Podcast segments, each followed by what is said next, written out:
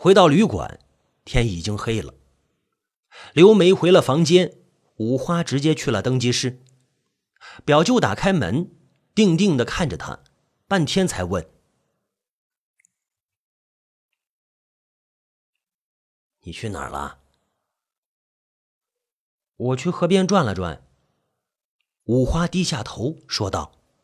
“哦，吃饭了吗？”“没吃呢。”表舅出去了，很快又回来了，端着一个盘子，里面是几个大包子。他把盘子递给五花，吃吧，猪肉大葱馅儿。啊，五花低头吃包子，不说话。表舅没有离开，坐在椅子上，不知道在想什么。过了一会儿，表舅开口了：“我再告诉你一次啊，不要和住在这里的女人打交道。你跟他们不是一路人。”不要胡思乱想，不要胡作非为，好好上班，知道吗？表舅的语气有些严厉，肯定已经察觉到了什么。知道了，五花小声的说。嗯，停了一下，表舅又说道：“在这里，不管你遇到什么事，都别当真。”把自己当成一个看客，千万不要置身其中，知道吗？知道了。五花的声音更小了，他觉得表舅的思想太古板了。凭什么爱情一定要门当户对？灰姑娘都可以嫁给王子，穷小子为什么不能迎娶白富美？是吧，刺心？表舅出去了，哐当一声带上了铁门。五花把七道门栓全插上，然后从兜里掏出了水鱼画的那幅画，走到水缸旁边，蹲下来，仔细观察。他决定，如果鱼缸里的金鱼就是水鱼一直在寻找那种，就偷偷的把它送给他，然后告诉表舅说鱼死了，让他给扔了。那金鱼浮在水面上，身体有些倾斜，嘴巴无力的一张一合。似乎是生病了，他的黑色的眼珠子直直的盯着五花。五花和他对视着。金鱼的颜色无比妖艳，外形无比古怪，有一种恐怖的美。金鱼愣愣的看着五花，忽然哆嗦了一下，就像是人打了一个喷嚏一样，有点好笑。不过，金鱼马上恢复了原来的姿势，继续盯着五花。五花就仔细的看，发现他身上的鳞片掉了一些，这让他显得更加古怪了。他看一眼那幅画，再看一眼金鱼，看一眼那幅画，再看一眼金鱼，就像玩找茬游戏一样。过了半天，他得出一个结论：这就是水鱼一直在苦苦寻找的那种金鱼。五花一下子兴奋起来，就像突然发现自己手中有一张中了五百万的彩票一样，好事成双。他还有一张彩票还没开奖呢，他又开始观察那个鱼缸。可惜他对古董一窍不通，看了半天也不知道他到底是不是古董。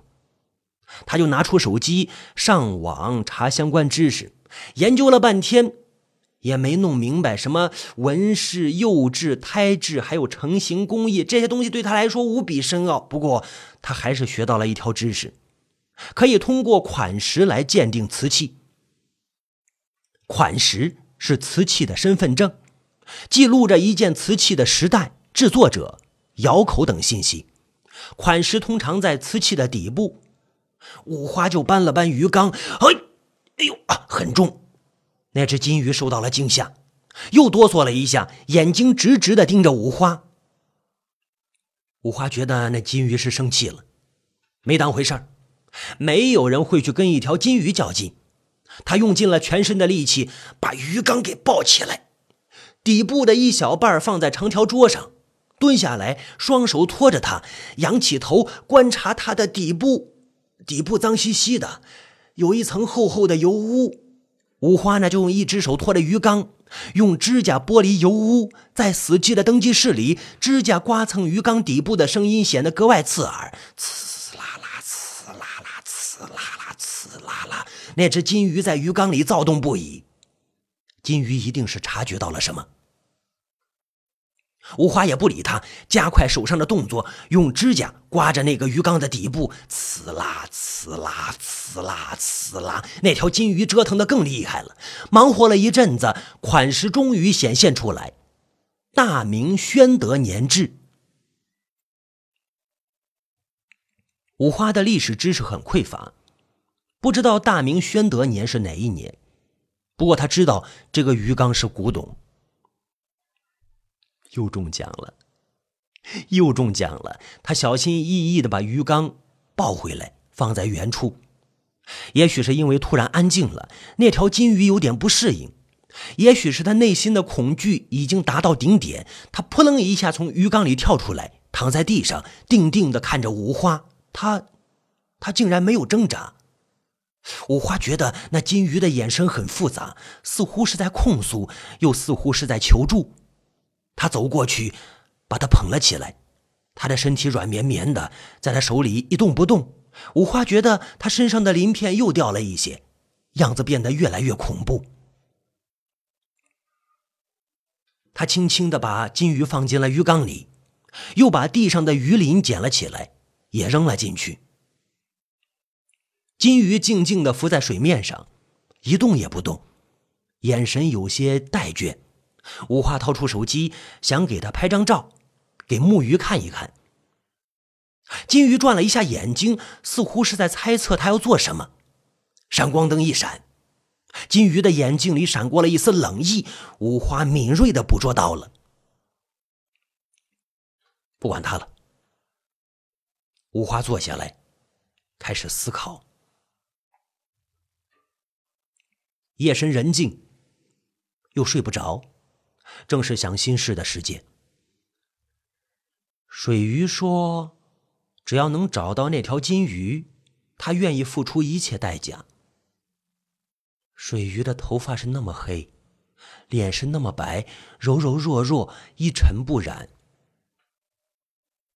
刘梅说：“他会报答他。”刘梅的身材凹凸有致，人也很热情。而且是他的小学同学，他们也算是青梅竹马。两个女人，选谁呢？这是个很折磨人的问题。五花把大半夜的时间都搭在里面，也没得出个结果。他趴在长条桌上，睡着了。显示器的监控画面里。三楼的走廊里出现一个女人，她穿着一身红色的睡衣，低着头，慢慢的走，似乎是在寻找什么，又似乎是在思考什么。她前面的头发很长，垂下来遮住了大半张脸，表情不详。她，是第三个房客。站在楼梯口，他犹豫了两秒钟，下楼了。楼梯里没有监控探头。他消失了。五花对此毫无察觉，还趴在长条桌上呼呼大睡。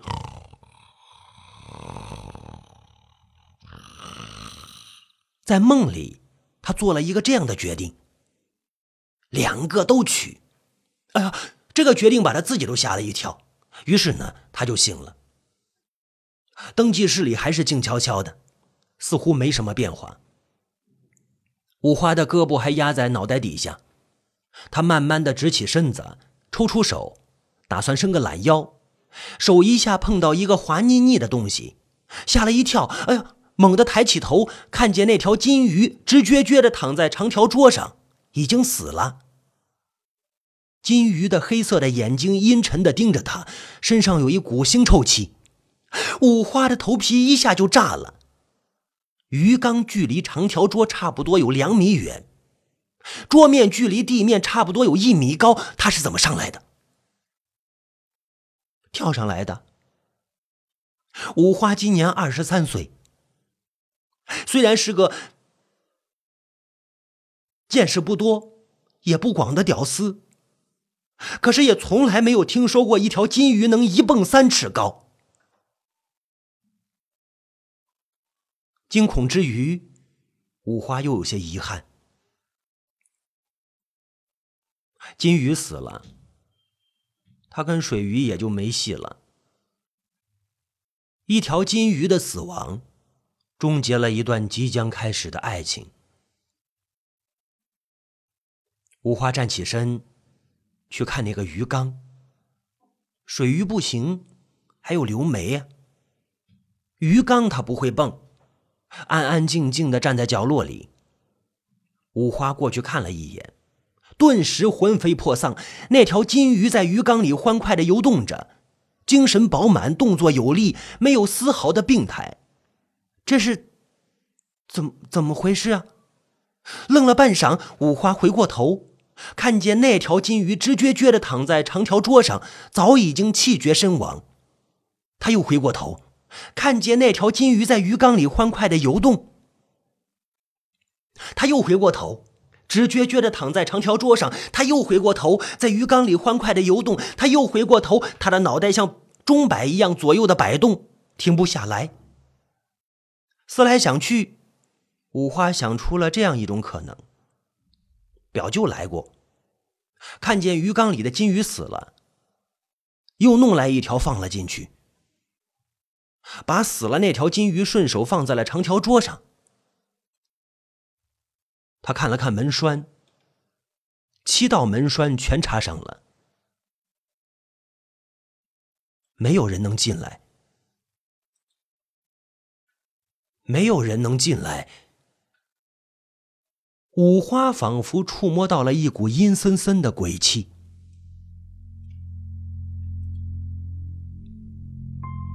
天快要亮了，五花想。得把那条死了的金鱼给处理掉。如果让表舅看见，呃，不好解释。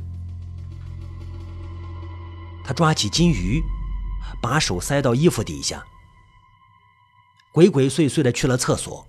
一路上，金鱼的身体不时碰到他的肚子，他能感觉到它的凉凉的、滑滑的、肉乎乎的感觉。五花身上的鸡皮疙瘩一下就起来了。厕所里没有马桶。有两个蹲坑，抽水那种。五花把金鱼扔进去，按下了开关，强大的水流一下子冲出来，把金鱼冲进那个黑乎乎的洞里，堵住了。蹲坑里的水不往下流了。呃，五花左右看了看，发现角落里有一个拖把，拿过来，使劲的往下倒。那条金鱼还在鱼缸里，这条来历不明的金鱼留在世上太多余了，你太多余了。五花的心里生出了一种暴力的欲望，他弄错了，来历不明的是鱼缸里那条金鱼。哦，它终于消失了。回到登记室，天已经亮了。五花坐在椅子上。惊魂未定，他无论如何也想不明白啊！一条金鱼为什么会变成两条？会不会是幻觉？鱼缸里压根就没有金鱼。他赶紧回头看了一眼，金鱼在鱼缸里欢快地游动着，毫不留情地戳破了他的希望。他又凑过去看他，那这呢，就像看恐怖小说一样。越害怕就越想看，欲罢不能。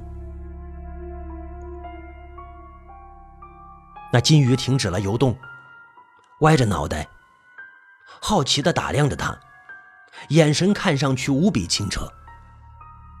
五花没有被他的外表迷惑，死死的盯着他的眼睛，试图从其中看出些什么。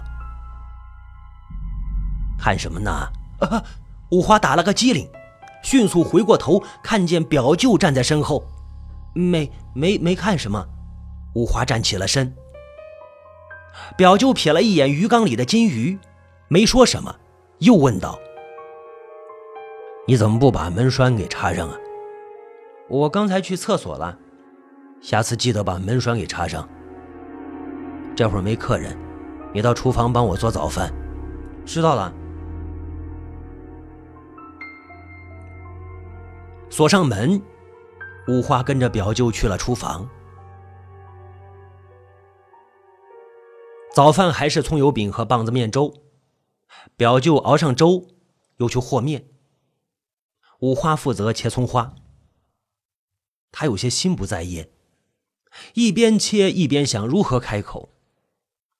他想呢，只是把鱼缸借给刘梅用一下，让刘梅把变态狂弟弟引出来，表舅应该不会反对吧？切葱花不是切葱段儿。表舅大声的说着：“啊！”五花立刻端正了态度，认真的切葱花。他偷偷的瞄了表舅一眼，发现表舅板着脸。他注意到一个细节：表舅一直都没有笑过。也许他压根儿就不会笑。和好了面，表舅说道：“歇一会儿吧。”他们蹲在厨房门口，看着外面。几只麻雀在觅食，不时低头吃一口。不知道吃的是什么，可能是小虫子，也可能是饭粒，也可能是某种植物的种子。呃，五花鼓起勇气，开口了：“表舅。”嗯，表舅看了五花一眼：“什么事啊？”嗯。五花打好腹稿，慢慢的说道：“有一个女孩，她弟弟精神出了问题，离家出走了。她四处寻找，终于知道她弟弟在什么地方。可是她弟弟躲起来了，不肯见他。我们是不是应该帮他一把？”表舅没有说话。捡起身边的一块小石头，扔向了那几只麻雀，麻雀们吓了一跳，惊慌的飞走了。他扭过头，定定的看着五花，一言不发。五花想了想，试探着说：“你是说，不能惊动他弟弟，要不然他就被吓跑了？”不，我是说，那关你鸟事啊！说完，表舅站起身去做葱油饼了。哦，五花就想，该想个别的办法了。吃完早饭，表舅让五花回去睡觉，他去了登记室。五花又等了一阵子。还是不见水鱼和刘梅下楼吃早饭，他想去找他们，又怕打扰他们睡觉，就没去。五花就回到房间里，躺在床上，又开始想那条金鱼，越想越觉得不对头，又不知道到底是哪里出了问题。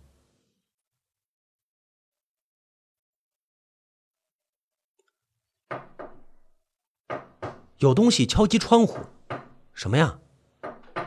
五花坐起来，看见窗户外面吊着一个玻璃瓶，玻璃瓶里面有一张纸条，很明显，这是从楼上的房间掉下来。楼上那是水鱼的房间。五花打开窗户，解开绳子，把玻璃瓶拿在手里，那条绳子又慢慢的升了上去。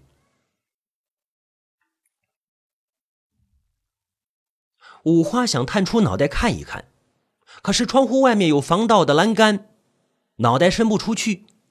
他把纸条倒出来，打开，看到上面只有一句话：“我们到黄婆婆家坐坐吧。”啊！五花就想：哦，水鱼写了错别字，应该是“坐坐”，坐下的“坐”，不是“坐坐”，做事情的“做”。写错字了，哎！转念一想，五花一下子又兴奋起来。也许，也许水鱼就是想跟他去黄婆婆家坐一坐。孤男寡女，干柴烈火在一起能做什么呢？答案不言而喻。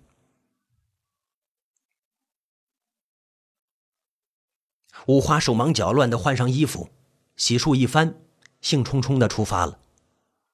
他忘了一件事：大多数时候，艳遇就是陷阱，要钱或者要命的陷阱。出了门，五花才想起来，哦，不知道黄婆婆家在哪儿。他回头看了看，不见水鱼，不知道她是不是已经出发了。犹豫了一会儿，他朝前走去，打算在路上找人问一问。啊，那辆古怪的摩托车咚咚咚咚咚咚咚咚的驶了过来，司机看了五花一眼，张大了嘴，表情很诧异，就像见鬼了一样。过了一会儿，他问道：“咋是你呀？你坐车？”他的表情让五花的心里结了一个疙瘩。五花就问他。去黄婆婆家多少钱啊？五块钱。五花就上了车。你们去黄婆婆家干啥？司机随口问了一句。五花注意到他用了“你们”这个词。还还有谁去黄婆婆家了？一女孩。她长什么样啊？挺瘦，怪漂亮。是水鱼，五花就想，哎，五花想了想呢，就说：“我我们随便看一看。”司机瞥了他一眼，没说什么。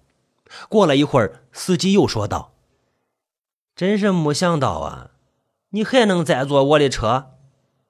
什么意思啊？”五花觉得他的话里饱含深意。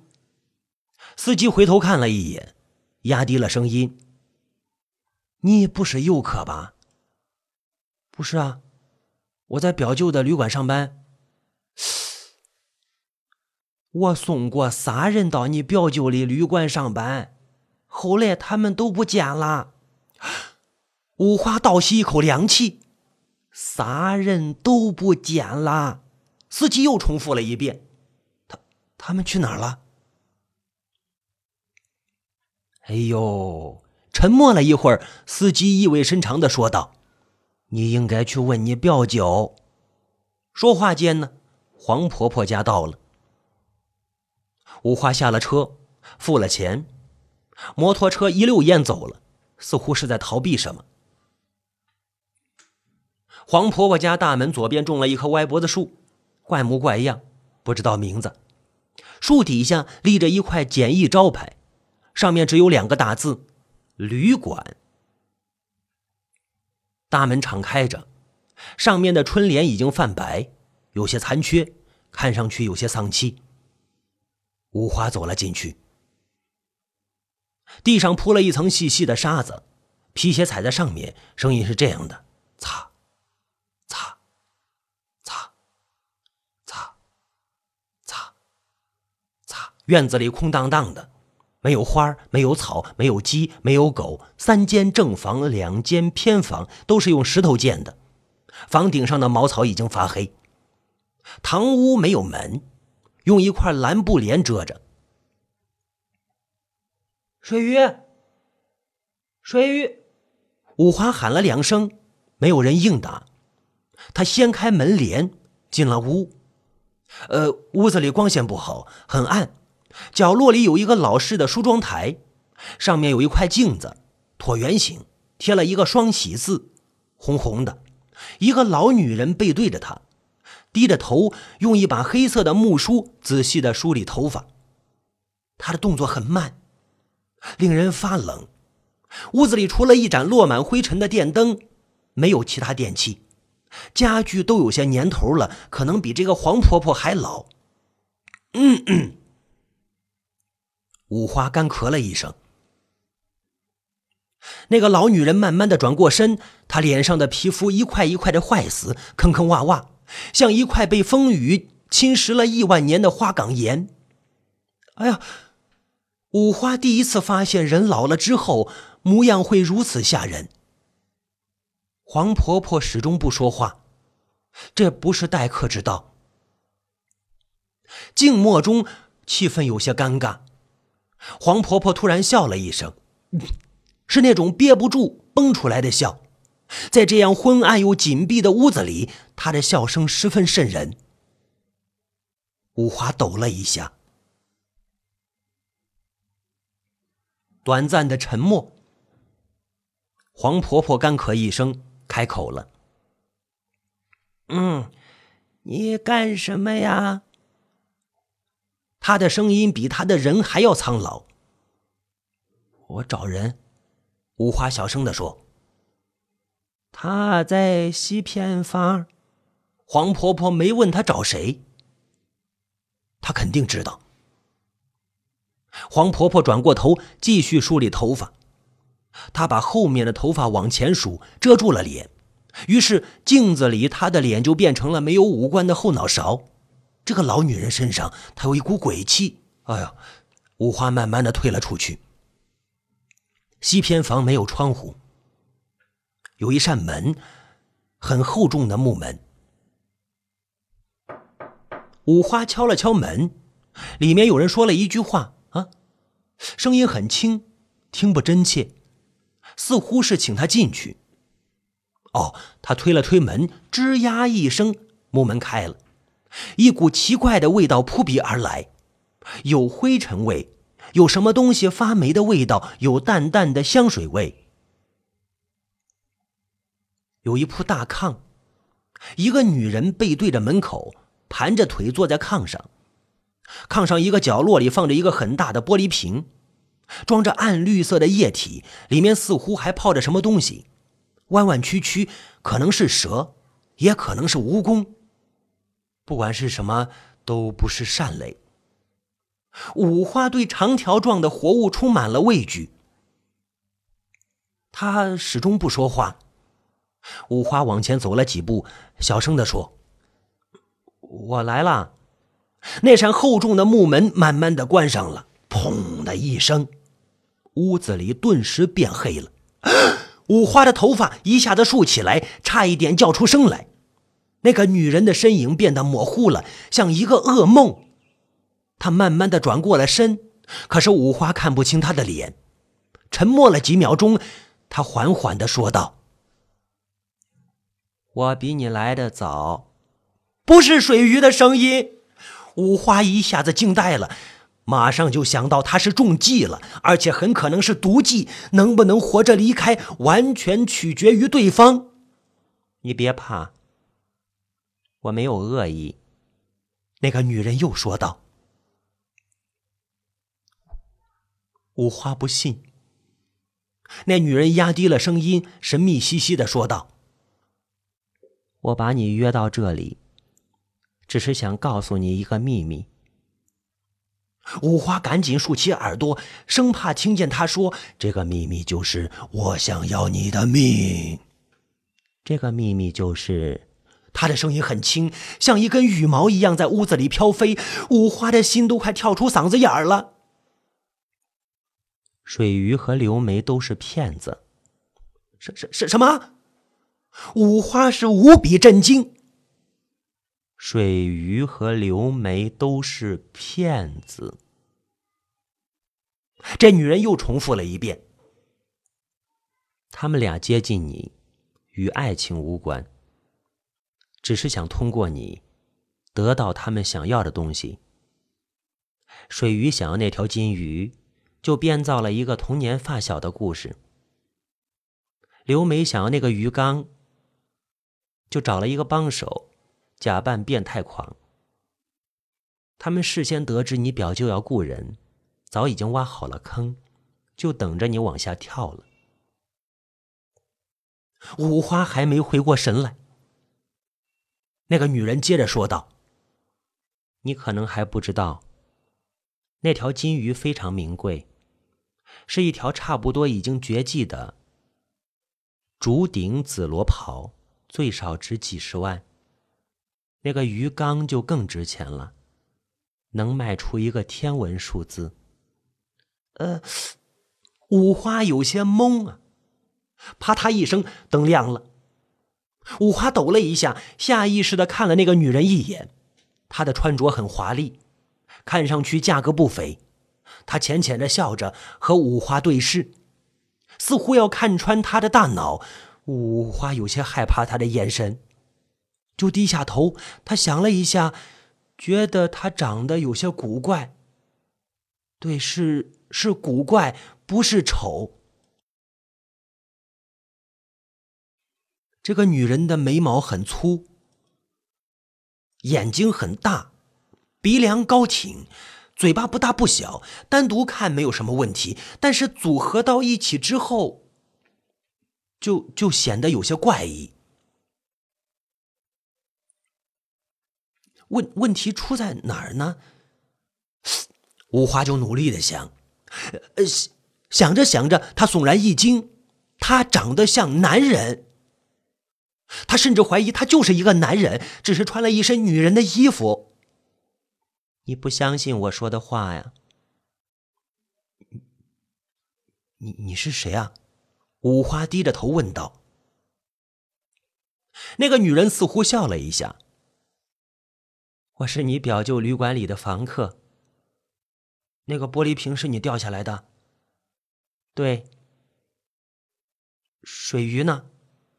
他走了，走了。五花的心莫名的颤了一下。那女人又笑了。骗局被戳破了，他只能离开。刘梅也走了。对。五花是一阵失落啊，仿佛丢失了两件心爱之物。他盯着那个女人，一字一字的问。是你把他们逼走的？女人默认了。你为什么要这么做？我怕你上当受骗。那个女人的表情看上去很真诚。五花是一脸怀疑的表情。好吧，跟你说实话，我是怕他们把东西都骗走了，没我什么事儿了。你想要什么？我想要金鱼，也想要鱼缸。那女人毫不掩饰的说着。五花被他的坦诚给吓了一跳。他们承诺给你的东西太过虚无了，而我给你的是真金白银。说完，女人从身后摸出了一个黑色的袋子，扔给了五花。五花抱住袋子，问道。什么东西啊？你打开看看。五花慢慢的解开袋子，看了一眼，心跳立刻加快了。袋子里是钱，好几捆。这五万块钱只是定金，事成之后我再给你五十万。五五五十万！五花吓了一跳。女人丢给他一张银行卡，不动声色的说道。里面有五十万，你把手机号码告诉我，事成之后我告诉你密码。五花拿着银行卡，心动了。女人趁热打铁，有了钱，什么样的女人都能找到。我表舅的鱼缸和金鱼真那么值钱？我给你看些东西。女人说着，又从身后摸出了一些资料，让五花看。他早有准备。看着看着，五花渐渐的瞪大了眼睛，呼吸越来越粗。资料上那一串串数字让他感觉到头晕目眩，喘不上气来。怎么样？干不干？女人适时的问了一句。他是我表舅。五花没有表态，他有些犹豫。哼，你把他当表舅，他可没把你当外甥。什么意思？你可能也听说了，在你之前有三个人在你表舅的旅馆上班，后来他们都不见了。他们都是你表舅的亲戚。其中一个人还是他的亲侄子。他们到底是死还是活？也许只有你表舅才知道。你你是说，我我我我表舅害了他们？女人没有说什么。他为什么要这么做？沉默了一阵子，女人用一种很阴冷的语调，慢慢的说道：“也许，你表舅才是木勺镇最可怕的变态狂。”五花打了个激灵，再想想表舅那张没有笑容的脸，五花的心一点点的硬了。